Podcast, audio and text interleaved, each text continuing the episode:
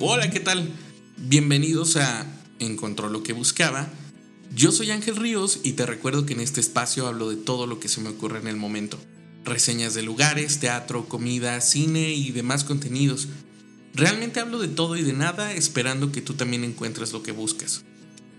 En este episodio intentaré hablar de un tema muy particular. Es de un tema del que a casi nadie nos gusta hablar y de al que a casi a nadie nos han enseñado a tratar. Es, estoy hablando del tema de la muerte. Espero que te guste. Y recuerda que si no encuentras lo que buscas, pregunta.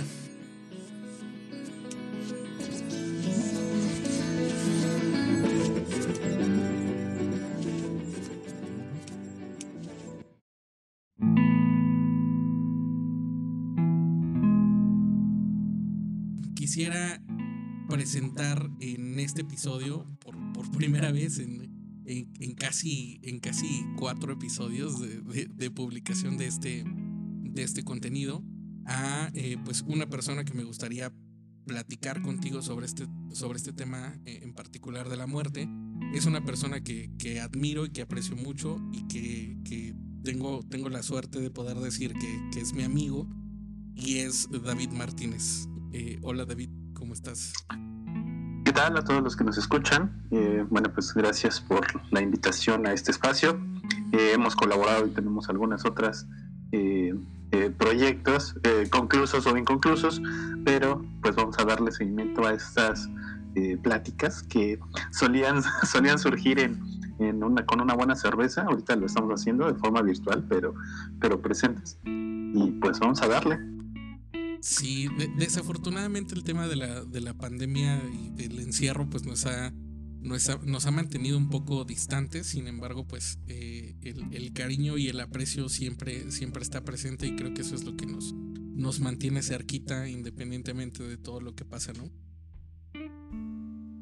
Y pues bueno, como, como bien lo mencionabas, este tipo de pláticas, la verdad es que debo mencionar y debo recordar este, algunos episodios de, estas pláticas, eh, pues prácticamente eran pláticas casuales, ¿no? Eran pláticas que, nos, que nos surgían de la nada de hablar de cosas bien absurdas.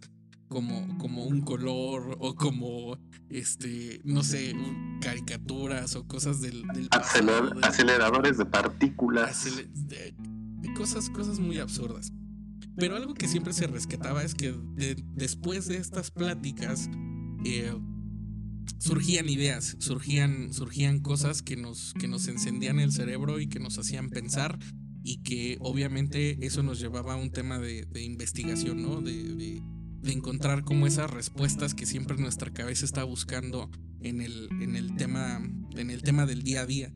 Y, creo que eso es algo que contigo siempre en particular se me da, se me da mucho. Por eso era que hace mucho tiempo vengo persiguiendo que podamos hacer estos episodios, porque sé que de aquí salen pláticas o muy estúpidas o, muy elevadas. Entonces, ese es justo el, tema de contenidos que quería integrar en, este, en, estos, en estos espacios, ¿no? Y bueno, tú, los escuchaste en algún punto, habían publicado publicado hace tres o cuatro episodios de esto. Realmente no le había dado tampoco mucho seguimiento. Espero que podamos hacerlos de manera, de manera constante y, también comprometerte públicamente ahora que estará ya aquí a que podamos encontrar un horario y un espacio de grabación para poder hacer este tipo de cosas, ¿no?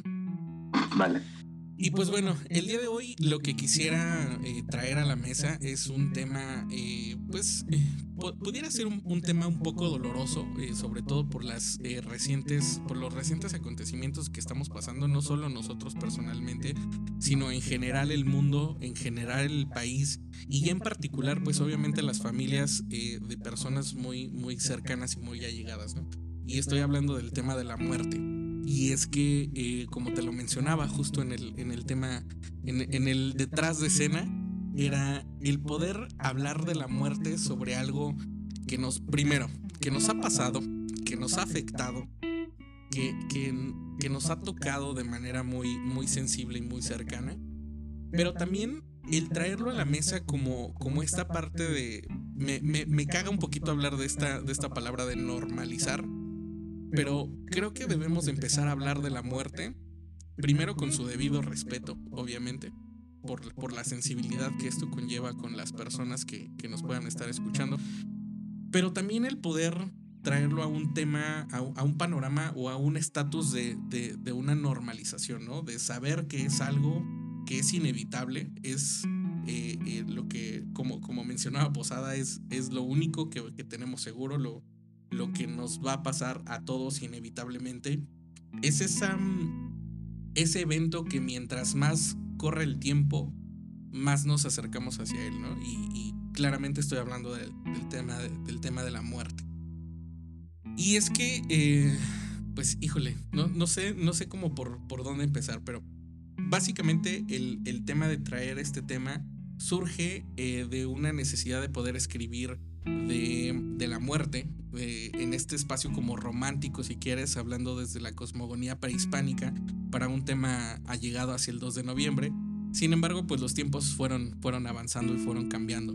Eh, lo, que, lo que te comentaba era que ah, tenía un, un guion, eh, un pequeño guion escrito de hace un, tiempo, en donde me encontraba con un mural de David Alfaro Siqueros en el, en el Hospital de Oncología del Centro Médico Siglo XXI, en donde tiene un recorrido en, justo en el que va explicando esta fase de eh, el encuentro de la gente con las enfermedades y con la muerte.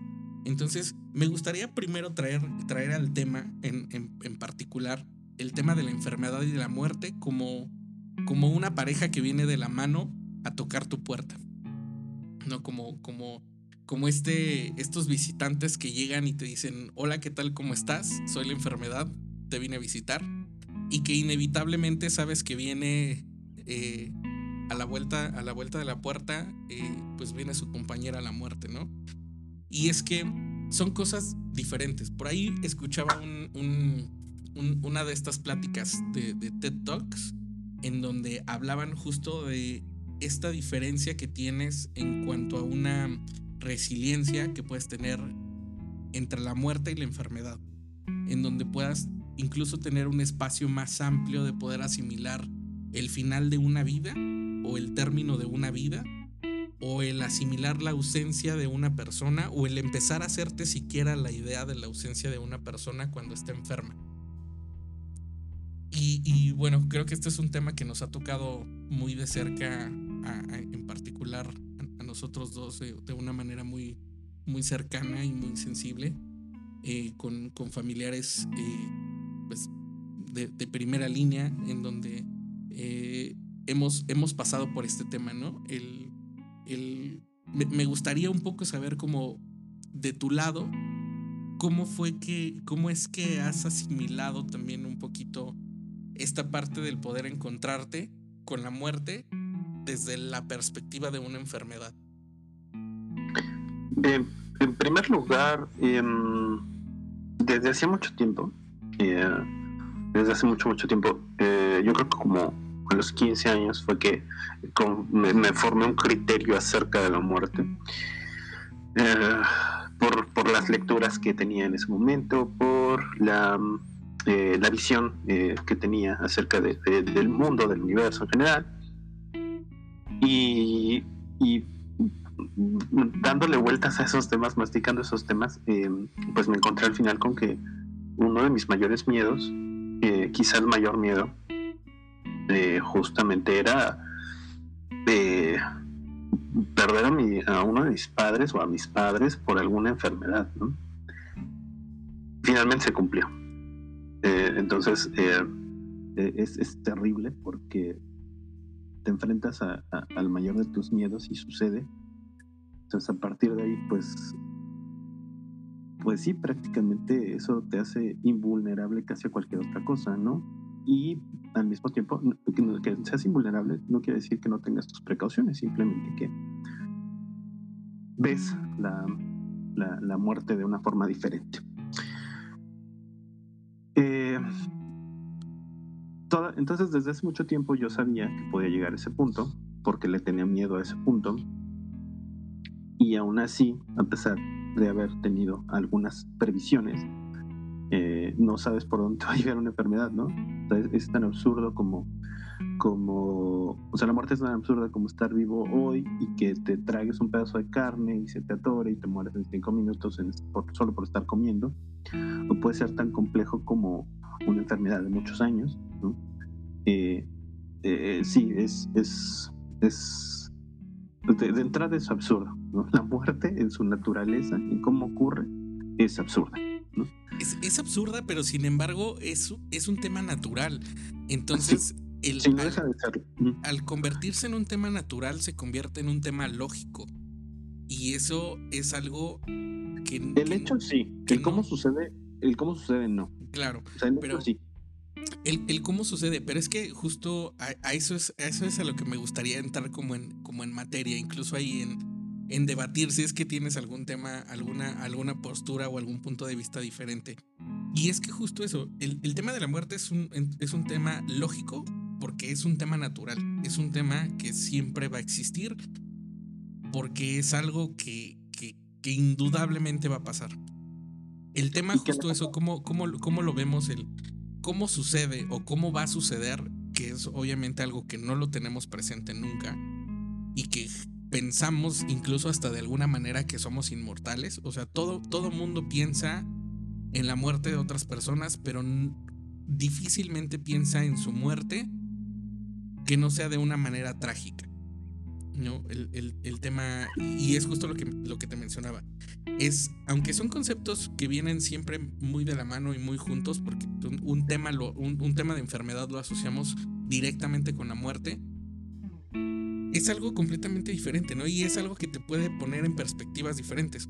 Cuando tienes una enfermedad terminal en, estos casos que, nos ha tocado eh, vivir de, cerquita, pues eh, independientemente del, tiempo del diagnóstico que puedas tener sobre, tus pacientes, tienes esta manera de algún, bueno, este punto de, alguna manera de asimilar lo que va a pasar, de, de poder pensar qué camino vas a seguir, incluso el, dónde vas a encontrar fortaleza propia para, sobrellevar ese tema, para pasar ese tema. ¿Sabes qué sucede? No sé si solo sucede en México, desconocería en otras culturas. Hablemos específicamente de que, como, como tesis de la UNAM, ¿no?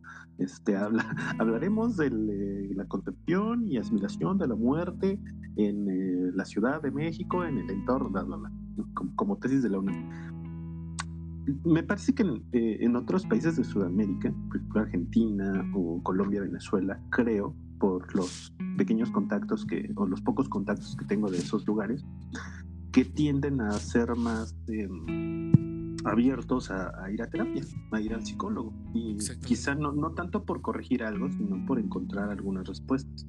Pero lo que veo es que en Sudamérica es común que, vayas al psicólogo, ¿no? Así como vas al dentista cada seis meses, te revisas, así como vas y te haces un chequeo de sangre, igual vas al, vas al psicólogo, van al psicólogo cada cierto tiempo. Sí, por, ahí, decían que ir a terapia debería de estar incluido en la canasta básica. Entonces, eh, creo que en las, en las, culturas sudamericanas está más marcado que, que puedas ir al, psicólogo sin ser estigmatizado, como en México es, este, vas a ir al loquero, este, y estás chiflado. De entrada está estigmatizado eh, el ir al psicólogo, pero en otras regiones, incluso en Estados Unidos también es muy popular. Eh, me parece que es más por negocio y es más por superar otras cosas como rompimientos o eh, eh, despidos o cosas de ese tipo, pero también en Estados Unidos es muy, muy común este, ir a terapia, ¿no? ¿no? No, no sé en otros países, no sé en otras latitudes. Ok.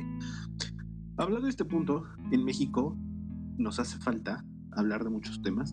Somos, somos una cultura aún bajo ese eh, estigma, todos esos estigmas católicos. Y, y desde el nacimiento, como te lo decía antes de entrar a grabar, desde el nacimiento ya traemos cosas ahí eh, marcadas como católicos, de que pues naces y eres producto del pecado, ¿no? Desde ahí ya traes un pedo.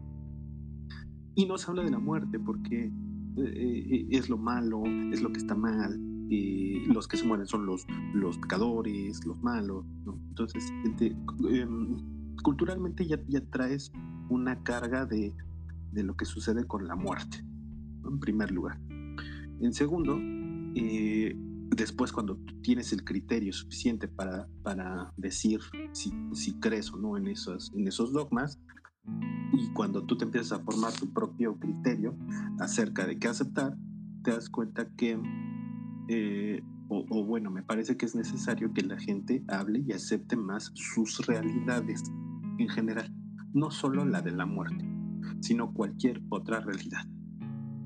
Lo que sucedía, ¿no? Eh, eh, la gente se endeuda porque no, no se da cuenta que no tiene el poder adquisitivo para pagar una pantalla de 55 pulgadas en el buen fin. Y después vienen otros problemas económicos, porque no está aceptando su realidad. Lo mismo sucede con la muerte. No hablamos de ella. Le tememos. Además de eso, le tememos. Y me parece que debemos hablar más de ella y hacernos más conscientes de ella y enfrentarla más. Ese sería como mi punto de partida. Justo lo, lo, lo platicaba también en algún punto con, con alguien eh, sobre este tema de, de... Tú hablas de algo que conoces o hablas de algo que visitaste o que comiste, ¿no? Como estas recomendaciones de lugares. Nos ha tocado muchas veces recomendar lugares a los que hemos ido a comer y, y, dices, ah, ok, sí, está, está bueno, o estos tacos están, están cool. Pero a diferencia de todo, la muerte es lo único de lo que no hay una, una, una review para poder compartir, ¿no? Un, un, una especie de calificación. Sí hay, pero son, no son fidedignas, ¿no? Podríamos no creer en ellas. Podríamos no creer en ellas porque finalmente todas se basan en la misma historia, ¿no? Es, es poder decir que los ovnis son siempre ovalados porque a alguien se le ocurrió esta idea y esta concepción gráfica de los ovnis ovalados o de los fantasmas que no tienen pies. Justo, justo es el tema de, de, la gente que ha muerto y que ha regresado de la muerte, ¿no? Porque todos tienen en común esta, esta narrativa de cruzar el túnel, llegar a la luz, encontrar paz y regresar. Es, como esta escena de Harry Potter cuando se encuentra en el, en el limbo un poquito. Que al final del día eso, si, si lo vemos en, en esta parte del pensamiento mágico basado en un tema religioso, termina por no ser un espacio de la muerte, ¿no? O un espacio de, de, lugar final a donde vas a reposar, sino es el espacio previo entre la vida que terminaste y el, el, lugar a donde vas a ir a descansar, ¿no? Que es donde, si, si partimos, como bien lo mencionabas, des, desde esta parte del, de, la, de la creencia o de la fe o del, del, del, arraigo católico en particular, que es desde donde podemos hablar de, de, de primera mano, es esta parte donde, donde piensas en donde vas a morir, sí vas a morir. Sin embargo, también existe este otro, este otro asunto que creo que ha sido como uno de los mejores éxitos de la religión católica, y es que ese miedo a morir termina por convertirse en... ¿Cómo te lo explico? Como en, como en, un, como en un premio a una buena vida. A una vida, este, en donde conseguiste algo memorable y que pudiste trascender. A una vida virtuosa, específicamente virtuosa sí, que, que, pudiste haber tenido este, pues algún mérito para poder regresar, ¿no? Que es esta parte, en donde justo terminamos por no aceptar el morir, por no aceptar que la muerte es el final de las cosas, es el final de tu vida biológica. A eso iba, es, eso iba al principio, o sea, es aceptar tu realidad y la realidad es que va a suceder, o sea, la, hoy, mañana, en algún momento en el futuro, pero es un hecho eh, inexorable. Sí, es, es, algo que no te quitas de encima. Va ¿no? a suceder, claro. Llegará, llegará y, y, y, sucederá de la manera que tenga que suceder, por las circunstancias que tenga que suceder.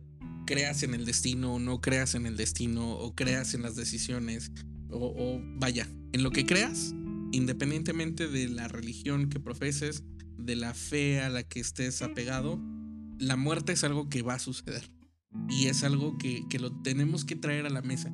Yo hacía, hacía un poquito este, este ejercicio en, algún, en algunas llamadas con, con gente de, del trabajo y lo, lo platicamos así de, tú has hablado de tu, de tu velorio, o sea, nosotros que vivimos en, en este entorno de la fe católica, en donde se acostumbra a hacer estos velorios o estos, estos eh, eh, pues vaya, estos... Eh, acompañamientos de las familias y de los amigos en la última noche con el cuerpo presente de una persona que ya no tiene vida, de una persona que ya no está ahí. Que es un ritual fundamental, ¿no? Ajá. Y que desafortunadamente la gente que, que, está padeciendo eh, la pérdida de, de, un ser querido en estos momentos no se, no se puede llevar a cabo. Pero es un, un, acto fundamental independientemente de, de, la, religión, ¿no? Es, claro, es finalmente el acompañar al doliente, el acompañar a la persona que, que, se quedó por la pérdida. Y ya sea tu familia o ya sea eh, tus amigos, no sé, ya sea esa, esa parte.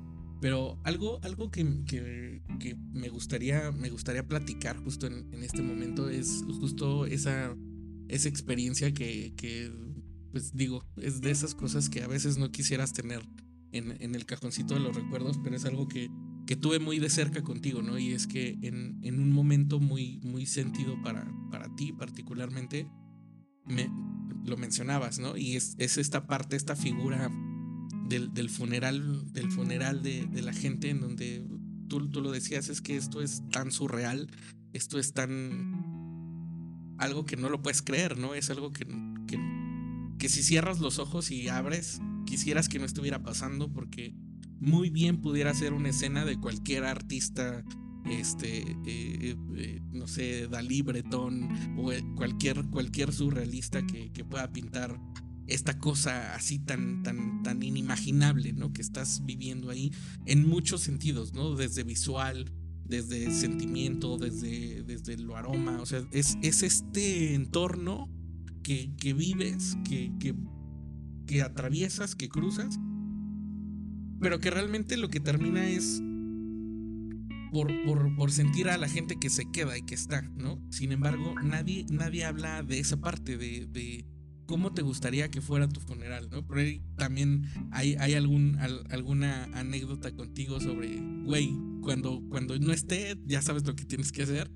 Y es como de, ok, entiendo esas cosas que, que creo que deberíamos de traer más a la mano, más a la, al desayuno de la familia, como de, oigan, este, sí, ganó, ganó el Cruz Azul, pero también, ¿qué creen? Este, me gustaría que en mi funeral fueran las cosas así, o de esta manera, o de esta otra manera, ¿no? De hecho, de hecho tú ya tienes instrucciones, ¿no? faltan las canciones, falta, falta, el playlist. Falta el playlist, falta el playlist que falta por hacer. Al final les decimos la, la, la, que, la instrucción que tiene. Eh, ok, ¿de qué va? lo veo desde el punto surrealista porque yo me preparé mucho tiempo. Mi familia, mi familia, mi mamá en particular, mi papá no, mi mamá sí. Mi mamá era, hablaba muy, muy de cerca. Eh, ella estaba preparada para su muerte, no sabía cómo, no sabía cuándo, pero su inquietud principal era la parte económica. El decir, este, eh, eh, me conocía a mí, me conocía a mi papá, este par de inútiles, cuando yo no esté, eh, pues va a ser complicado, ¿no? Para ellos. Típico Entonces se dedicó, pero eh, eh, a ese nivel de previsión, ¿no? Entonces dijo, voy a apartar. David, desde ese, yo creo como desde, como desde 2000, yo creo como desde el año 2000, ella ya traía, no, este, no, es que, no es que se quisiera morir, ¿no? Pero sí nos veía como un poquito lentos para estas ondas y porque pues es una realidad. Entonces decía, bueno, si me llega a tocar, pues aquí hay tanta lana, este, quiero que sea así. Por ejemplo, ella estuvo siempre consciente de que el traslado, por ejemplo, ella era de provincia, entonces sabía que un traslado iba a ser eh, problemático para los que se quedan. Ella siempre pensó en los que se quedan, no pensó, en, no pensó como tal en ella. Es decir, ella aceptó desde muy pronto sabía que iba a suceder. Yo heredé ese pensamiento de ella. Y entonces decía, mm, no quiero que me trasladen, no se metan en problemas y este, pues entiérranme cerca, ¿no? Era, era, y su pensamiento fue evolucionando. Después, no sé si te iba a tocar, pero en pláticas, o sea, eh, salía que hay que renovar cada siete años el, el derecho por estar en, por, por, tener a tus familiares en el panteón. Eh, La llamada perpetuidad, ¿no? Entonces, después de escuchar todos esos comentarios, eh, cambia de opinión. Dice, ok, entonces no solamente no quiero que me trasladen, quiero que no, eh, que no me entierren, incineren, va a ser más cómodo para ustedes. eh, se evitan de trámites continuamente y además, si conociéndonos nuevamente, se les va a olvidar, me van a ir a evitar una cosa común y pues va a ser peor. Entonces dijo, ok, entonces lo que se va a hacer es, desde el momento que esto suceda, que me creman. Y este, eso sí, pues acuérdense de, y acuérdense de mis cenizas, pero ella previó todo eso, ¿no? De entrada sabía que quería para, para lo que iba a suceder. Es justo en, cuando estaba sucediendo todo eso, eh, te lo dije, o sea, es que hasta, hasta esto lo dejó arreglado, ¿no? O sea. Sí. Y eh, yo heredé ese, ese pensamiento. Entonces, yo estuve preparado, según yo, durante casi 15 años para su muerte. No porque sucediera, no porque estuviera enferma, no, sino porque había tan buena comunicación entre ella y yo eh, eh, que, que, no era... Mm, que, yo, yo creí que cuando llegara ese momento eh, estaría listo. Sabía que me iba a doler, naturalmente, la pérdida, pero yo había trabajado tanto en, en esa ausencia que me sentía preparado, ¿no?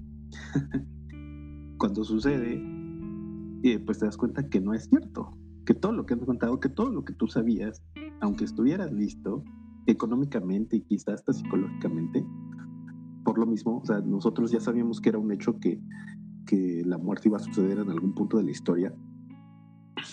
Cuando sucede, ahí es donde te dije, es que es, es, increíble, esto es surreal, esto no está pasando. Mi cabeza sabía que iba a suceder, mi cabeza sabe que es el fin, eh, pero, pero no lo acepto. o sea, durante tanto tiempo yo asumía que lo iba a aceptar, que iba a estar bien, porque es natural, porque es el curso de la vida, porque... Eh, porque pensamiento lógico, porque personas de ciencia, porque personamiento, personas que, que razonan, porque porque todo esto, ¿no? Sin embargo, no cuentas con, con, el tema, con el tema del sentimiento, con el tema de, de la realidad misma, con el, con el tema incluso hasta esa negación, ¿no? Entras, entras en esa parte que es finalmente una, una etapa de, de, de esto que mencionan los, los tanatólogos, de, del, del, de la asimilación, del, del más bien de la negación, del decir esto no está pasando y no está pasando porque en mi cabeza todavía está presente, ¿no? Y lo, lo mencionábamos, bueno, es, es que, vaya, he tenido muchas muchas pláticas sobre la muerte con, con, diferentes, diferentes personas que desafortunadamente no se han podido grabar. Pero lo, lo mencionábamos con, con, el simple hecho de, de, cuando, de cuando tienes a la persona cerquita en esos últimos instantes de, de la vida y puedes escuchar ese último aliento de vida. Que, que, que, mucha, mucha gente lo ha, lo ha vivido con sus seres queridos, con, con sus seres más cercanos. Y, hoy particularmente lo, veo y lo, siento de alguna manera con, estas pérdidas recientes en, mi familia, en donde pues no, has, desafortunadamente no hemos podido estar cerca de las personas, y eso cuesta. Cuesta porque finalmente las personas que se quedan son estas personas que terminamos sintiendo esa ausencia. Pero, pero vaya, lejos, lejos de eso me gustaría regresar hasta, hasta hacia esta parte, ¿no? En donde, en donde todos lo vemos como, como algo que no, de lo que no hablamos, de lo que no decimos, de lo que no, no, no prevemos, no, no, no, no, no tomamos y aún así, es como te digo, o sea, yo llevo mucho tiempo preparándome para, para ese momento, eh, desde el sentido eh, previsor, ¿no? Eh, y cuando sucede, pues queda completamente fuera de tu entendimiento. En realidad, em, es, es, un, es una impotencia de saber, de controlar lo que sientes después de, tanto meditar qué podías hacer o qué iba a suceder. Y, y, y la misma realidad, pues te supera, ¿no? O sea, independientemente de qué tan preparado estés para eso, la realidad te supera. Y aún así nosotros en la familia siempre se habló. Es decir, nosotros en la familia siempre eh, fue un tema que se tocaba recurrentemente. Ella tocaba abiertamente el tema. Y te digo, fue por esto. O sea, este, primero, este, ¿saben qué? Hagan esto, hagan lo otro, hagan aquello. Entonces nosotros eh, estábamos como, la muerte era, no era un tabú en la familia, ¿no? sí, sí, estábamos de alguna forma, eh, pues sí, teníamos en mente qué, qué, qué sucedía. Sí, era, un tema, era un tema recurrente, ¿no? Era un tema, tema común. Y, y justo, justo esa, esa parte, yo, yo soy muy fan de, de, este tema y este quizá lo podemos llamar así, pensamiento mágico de la cosmogonía prehispánica, sobre todo por el tema de los simbolismos, por el tema de, de esa parte de que eh, en, en, los días, en los días 2 de noviembre, cuando se celebra aquí en México el, el regreso de tus, de tus fieles difuntos, pues justo eso, ¿no? El, el tienes esa oportunidad de poder convivir nuevamente con esas personas que ya no están. Y a mí siempre se me ha hecho algo muy, pues, bastante entrañable y sobre todo porque precisamente la persona que, que, nos, que nos inculcó en lo particular en la familia este tema de la tradición, pues fue, fue mi abuela, ¿no? Que fue de quien más he sentido la pérdida y la ausencia en, en, en esta vida de una persona que se haya ido muy cercana. Y es justo eso, justo el, el tema, yo lo decía en el en una foto de, de, la primera de la primera ofrenda en donde estuviera en donde apareció su foto lo, lo decía no este eh, como quisiera que no estuviera tu foto hoy aquí para no vaya no, no tener que vivir y recordar que ya no estás más el recordar las cosas que, que viviste lo que recuerdas inicialmente es que ya no está, ¿no? Y esa, eso es algo que es bien, bien, bien complicado. Pero vaya, toda esta parte de la cosmogonía prehispánica y que nos queda de tradición, para mí es algo que, que es muy, muy importante. Incluso lo mencionábamos siempre en, casa, como familia, el tema del, del, Día de Muertos incluso puede ser más importante que las mismas fechas decembrinas de, de Navidad y de... Te perdí. Porque, porque es ya te Porque es esa parte de, de, de los de recordar a tu gente, de volver a estar, de volver a tener esa oportunidad de, de estar con ellos un, un, un, poquito, un poquito más, ¿no? Y, y, es algo, es algo que tiene que ver finalmente con una creencia y con un, con un espacio en donde vuelves a un tema religioso que dices, ok, ¿qué hay después de la muerte? ¿Qué hay? ¿Qué hay? Antes de pasar a ese, otro tema, hay dos teorías que yo quisiera, dos, dos pequeñas tesis que quisiera abordar. La primera, eh, y es este, eh, relacionada al Día de Muertos. Eh, yo creo, bueno, mucho antes de que sucediera, siempre es, es, sagrado, ¿no? Hablar de los muertos, de tus ancestros. Es, un, eso es propio, está asociado al cerebro reptiliano del ser humano, independientemente de la creencia, pues hablar de los muertos por mera, em, ni siquiera espiritualidad, eh, por mera humanidad, o sea, por, por, por sí, desde el punto de vista antropológico, eh, es sagrado, ¿no? Para uno hablar de sus muertos es sagrado, de entrada. Y hacer un Día de los Muertos, después de que sucedió lo de mi mamá, eh, hice una teoría en la que en realidad nos dedicamos, dedicamos un día completo o una serie de días, eh, porque es más para los vivos, siento yo. Es para, ¿cómo se dice? Eh, liberarnos de culpa, no, es para eh, exonerarnos de alguna forma, liberarnos de ciertas culpas o culparnos más. a lo que voy es que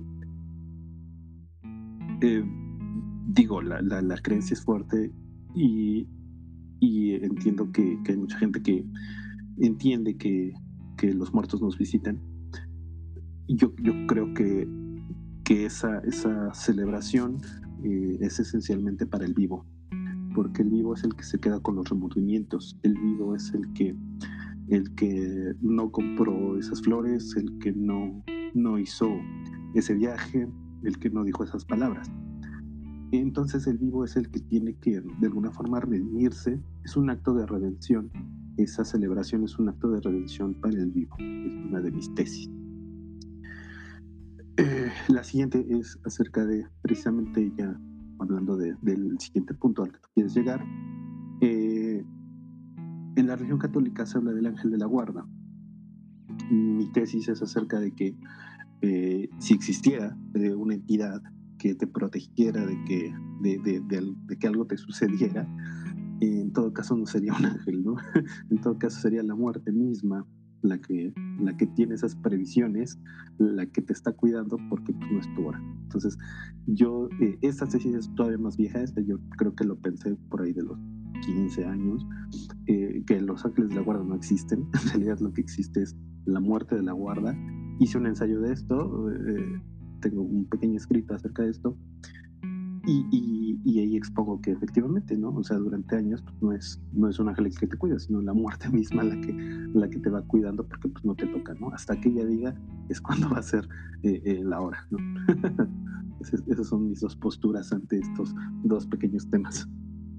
De hecho, eso, eso, eso que mencionas sobre el tema del, del ángel, de la, del ángel de la muerte, pues se, se plantea como en, en diferentes eh, pensamientos filosóficos, ¿no? El, el igual hasta también en, diferentes pensamientos de, civilizaciones, en donde, en donde no, lo, no lo veían como la muerte, este, este ente malo que viene a, ser el antagónico de la vida, sino eh, lo, mencionaba también ahí en, eh, con, el tema de la cosmogonía prehispánica, ¿no? Simplemente estos personajes como, como, como, como simbólicos, como simbolismos de, de, la parte de la muerte, no son personajes que vienen a quitarte la vida, sino personajes que vienen a acompañarte a una segunda.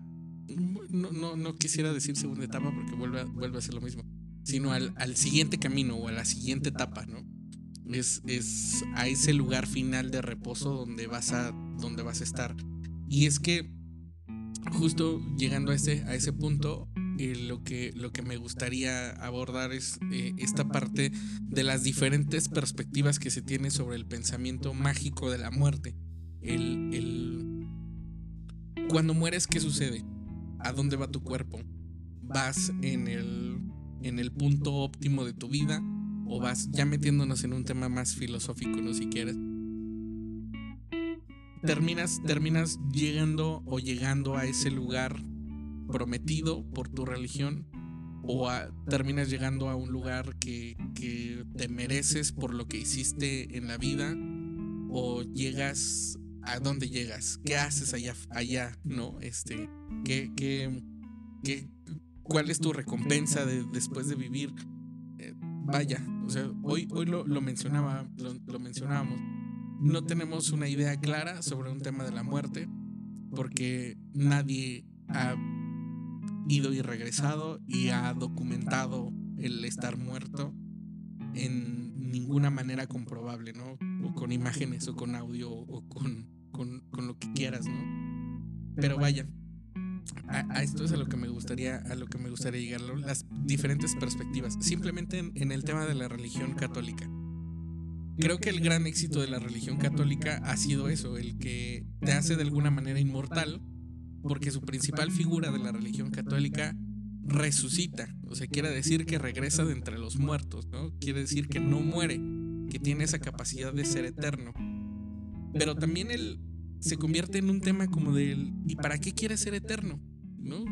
¿Para, qué, ¿Para qué quieres ¿Para qué quieres estar en un lugar en donde ya no eres tampoco capaz físicamente porque tu organismo, tu cuerpo no te va a permitir ser eterno. ¿no? Hay, hay, y se hablan también igual de muchos pasajes, ¿no? Está ahí el.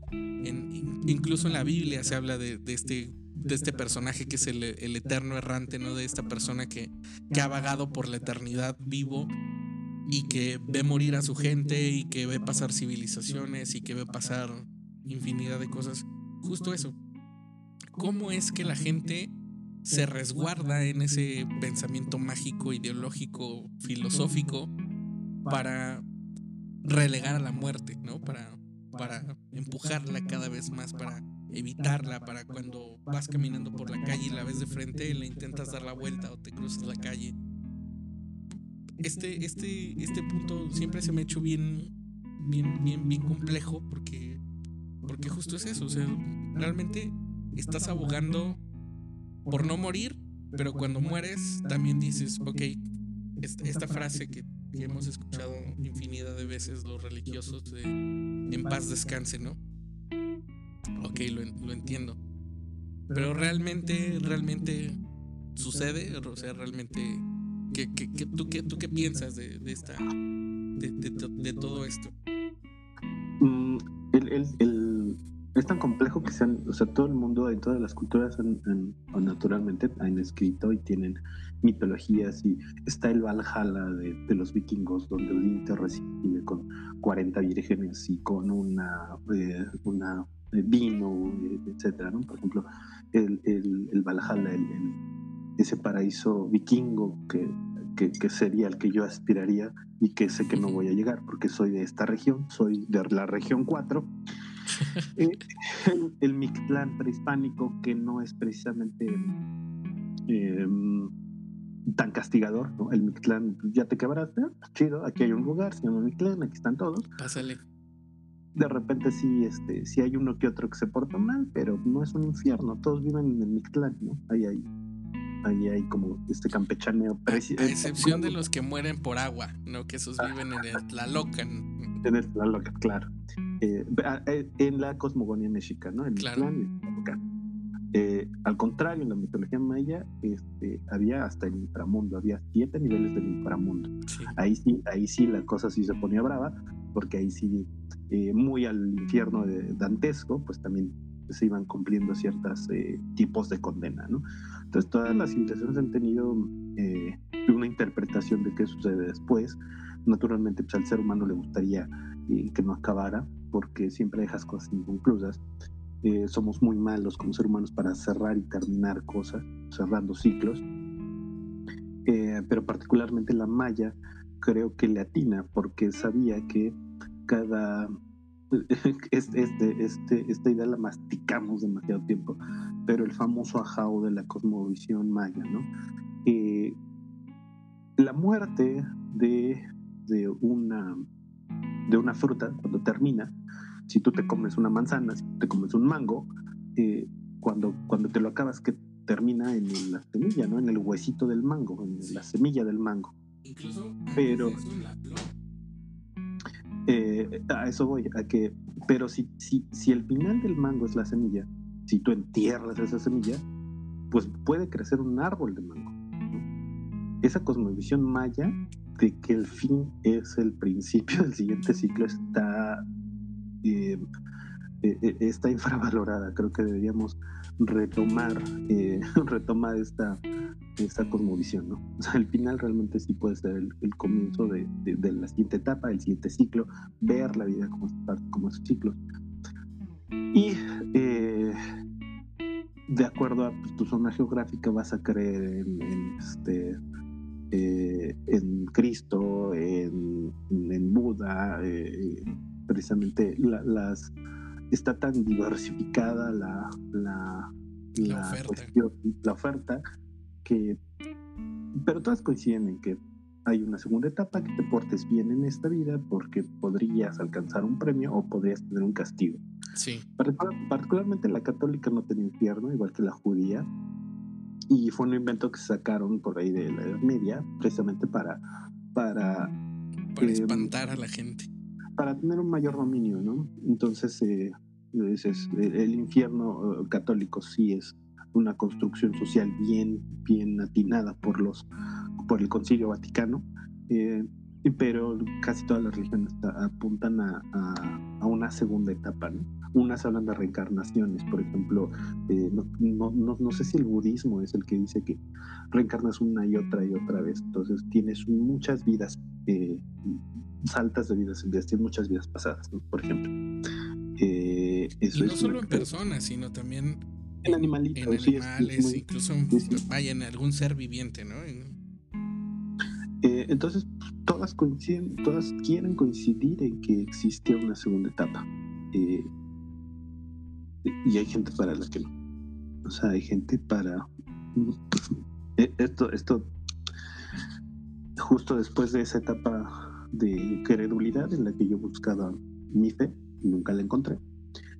Posterior a eso me llegan nuevas lecturas y, y al final forjé mi, criterio y hasta de, de, algunos libros he hecho mi, mi propio canon, ¿no? El decir, eh, en esto es en lo que se basa mi pensamiento y mi criterio. Y, y entre ellos, pues, me di cuenta, eso sucedió, estoy seguro que sucedió a los 17 años porque estaba precisamente en segundo semestre de educación superior.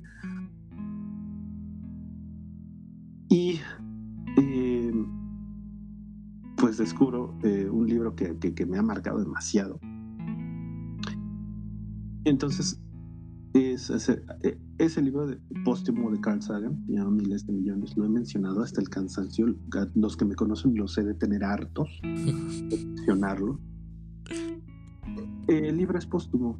Lo que quiere decir es que Carl Sagan lo escribió, hizo unas anotaciones antes de morir acerca de este libro. Entonces, cuando sus cuando ya no podía escribir, solo dictaba algunas cosas. Eh, su editor le pregunta güey, o sea, llevas tanto tiempo así, este, neta, después de toda esta vida, neta, no crees en Dios, o sea, no crees en el más allá, no va a pasar algo más allá. Y con toda la calma del mundo, no, güey, pues aquí se acaba y se acaba. Y eso es lo que le cuesta al ser humano.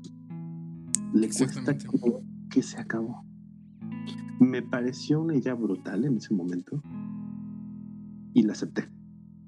Entonces, el tema para esto es, esto es un acto de soberbia,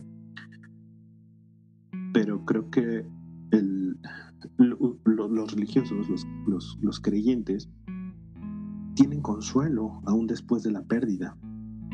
Eh, si su fe es suficientemente grande, eh, tienen consuelo dentro de su Dios, dentro de, su propia fe, dentro de su creencia. Los ateos no tienen nada no se pueden agarrar de nada. A un ateo, para un ateo se acabó. O sea, para ti perdiste ser querido para siempre. Para los creyentes no. Es muy fácil decir, te veo allá, allá te alcanzo, para allá vamos todos. Y hay, hay, un cierto confort en, el espíritu, en el corazón, claro. de, de pensar que, que que te encontrarás a tu ser querido. Al ateo no, al ateo se le acaba el mundo ahí. Sí, Entonces, es, esta parte de la creencia como, como palmadita en el alma, ¿no? Como, como palmadita de, de resignación y de, encontrar esa fuerza que te va a mantener, porque finalmente sabes que, que tú eres el que te quedas con, con la ausencia de, de, esa persona que ya no, que ya no continúa.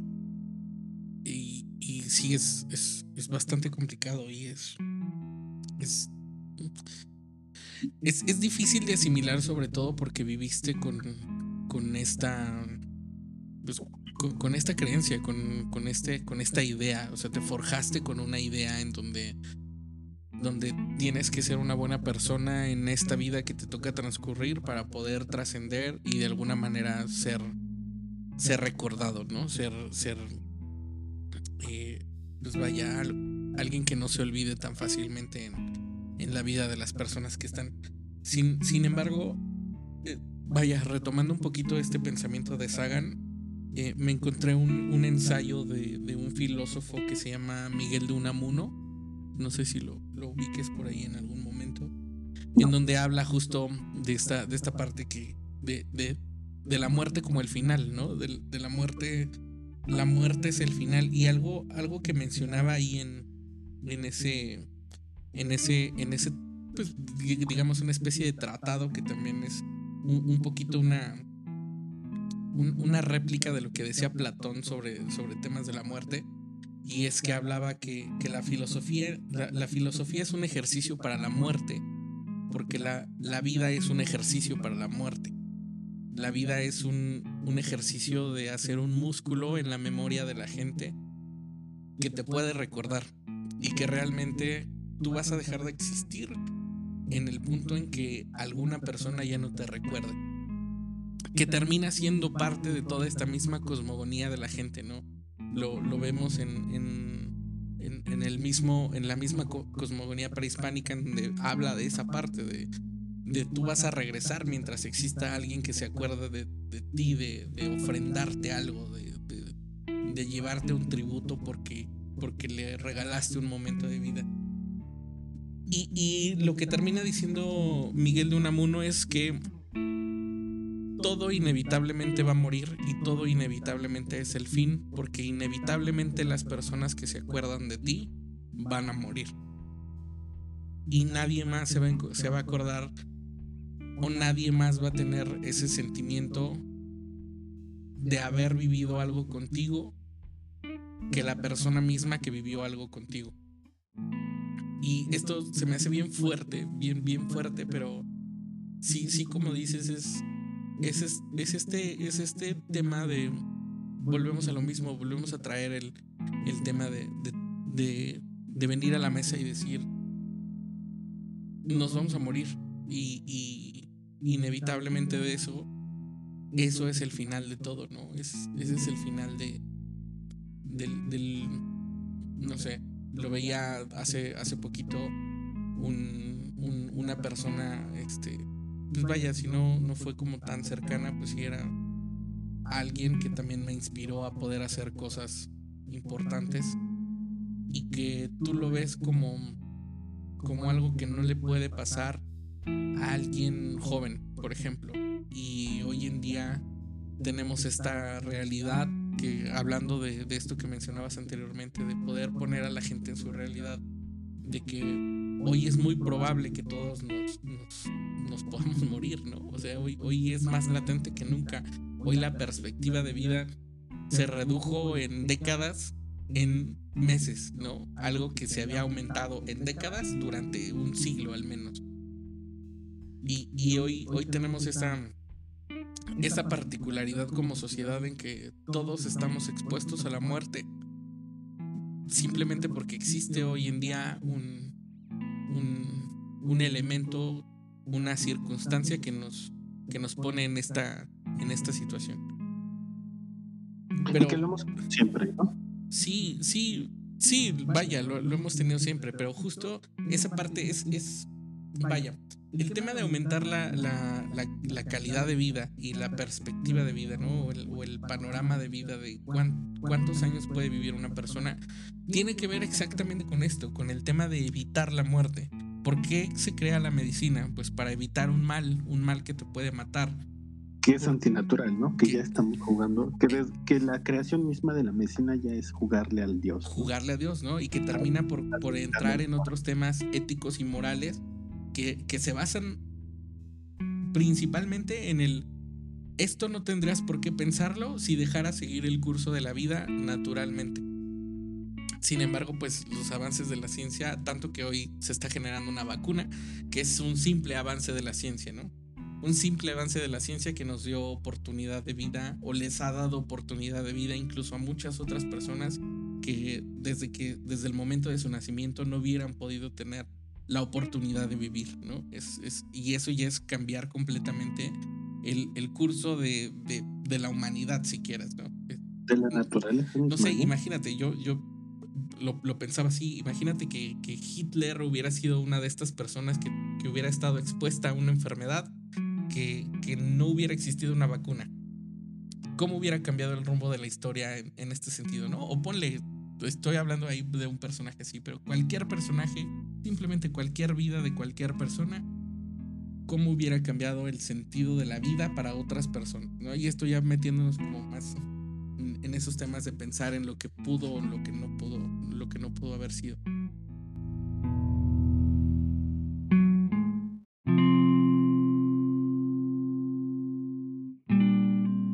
Ya para finalizar este episodio, me gustaría poder compartirte este, eh, pues vaya, este escrito que había generado eh, eh, por ahí hace un par de años, justo cuando, pues desafortunadamente teníamos una noticia de un diagnóstico, pues em, referente al cáncer con, con mi abuelito. Entonces, digo, quiero utilizar esto a manera de cierre porque es algo que tenía que darle salida hace un par de años y por alguna o por otra situación que hoy precisamente le entiendo con el tema de su ausencia, es que no le había podido dar salida. Entonces, me gustaría leértelo, eh, a, ver, a ver tú qué piensas.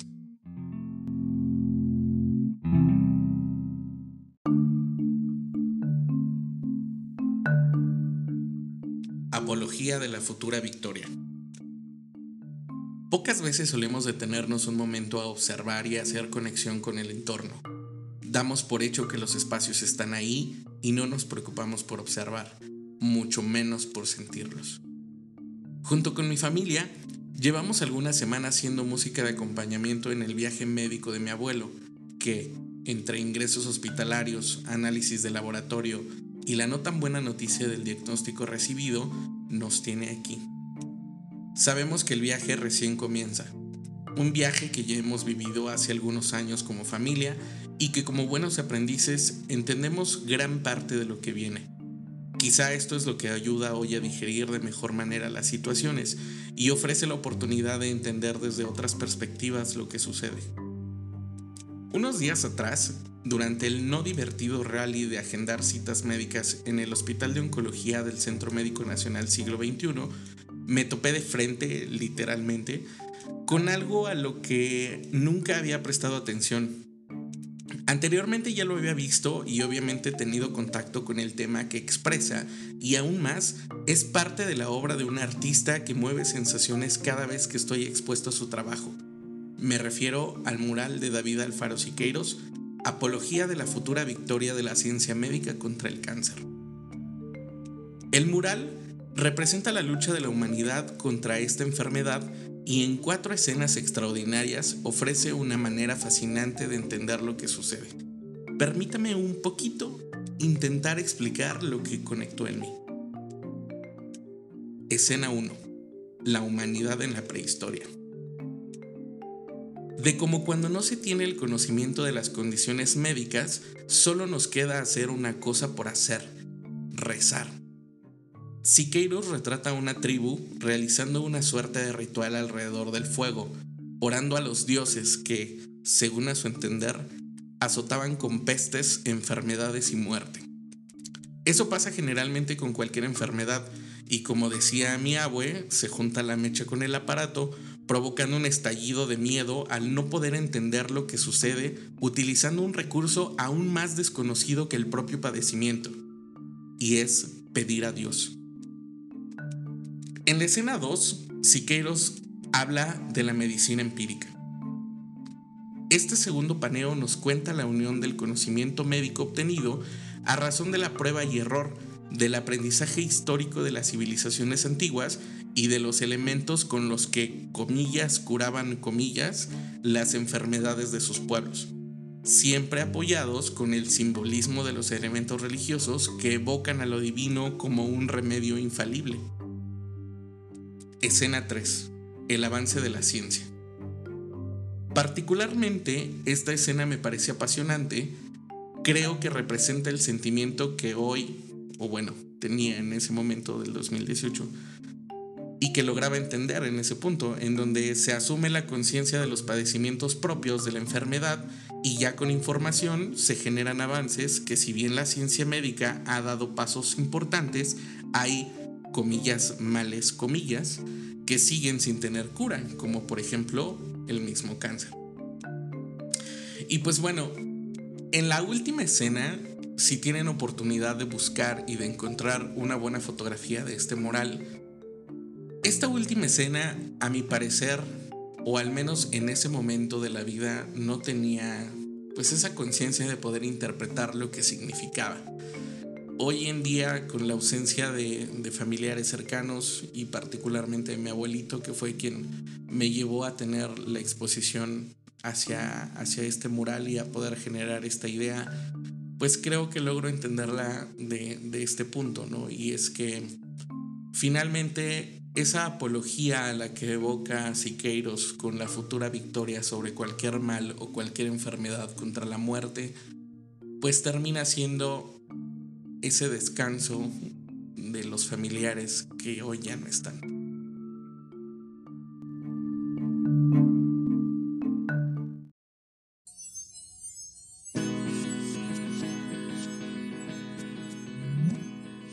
Quiero agradecer a David Martínez por eh, acompañarme en esta emisión. Eh, ya lo, ya lo comprometí para poder seguir participando y poder seguir generando estas charlas a través de este espacio. Y eh, pues eso es todo. la verdad es que es, es complicado para, para mí hacer esto el día de hoy. Pero creo que cada quien termina de sacar su tristeza, su enojo, su sentimiento de la manera que le es posible. Para mí esta, esta manera era importante porque es, es aquí donde puedo decirle adiós. Buen viaje, Don Pic.